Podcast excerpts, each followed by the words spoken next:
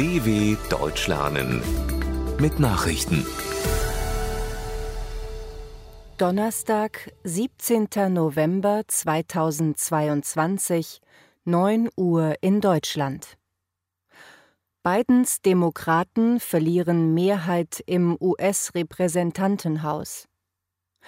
Nach einem Sieg im Senat haben die Demokraten von US-Präsident Joe Biden bei den Kongresswahlen ihre Mehrheit im Repräsentantenhaus verloren.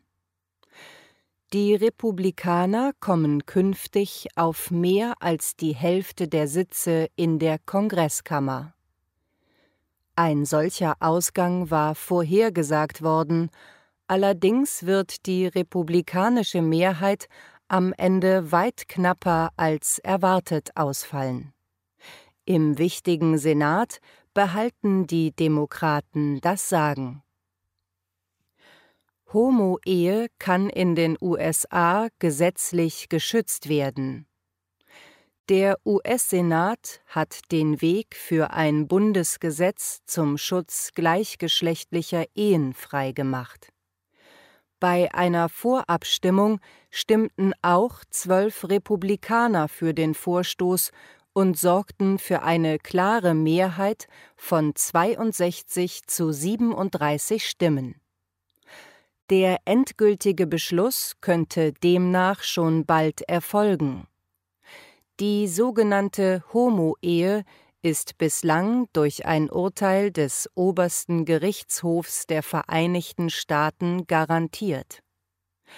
Doch im heutigen Supreme Court könnten besonders konservative Richter nach dem Abtreibungsrecht auch die Anerkennung der gleichgeschlechtlichen Ehe wieder kippen.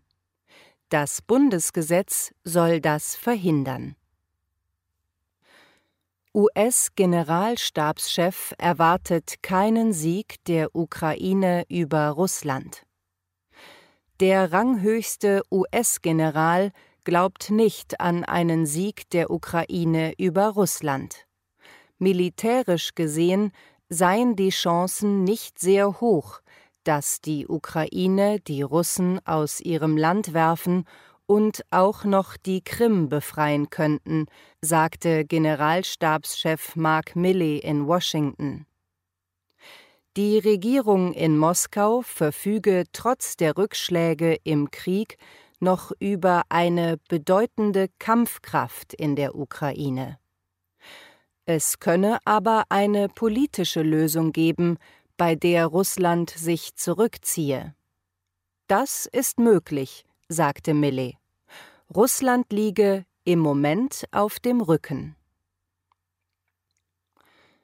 Myanmar kündigt Massenamnestie an.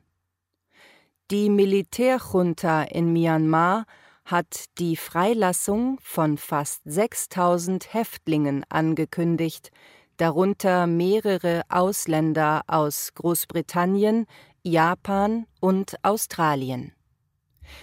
Die ehemalige britische Botschafterin Vicky Baumann, ihr Ehemann Hitaine Lin und der japanische Journalist Toru Kubota sowie der australische Wirtschaftsprofessor und Berater der entmachteten Regierungschefin Aung San Suu Kyi, Sean Turnell, würden aus der Haft entlassen, sagte ein Junta-Sprecher.